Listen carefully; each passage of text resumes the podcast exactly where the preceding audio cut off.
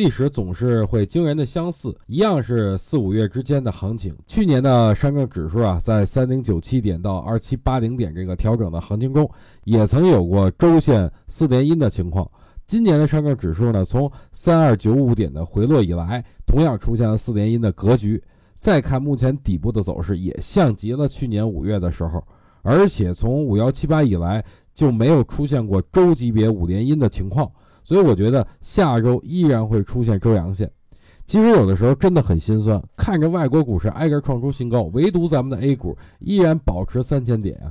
所以我跟芒格的观点是一样的，中国股市很廉价，趁着便宜赶紧买，等贵了再买就不合适了。现在啊，很多人都想回到过去，就算是借钱也要多在北京买点房子。可能再过几年以后，依然有人会后悔，后悔当初为什么不多买点便宜的股票。所以大家一定要记住我所说的，价值不是涨出来的，而是提前挖掘出来的。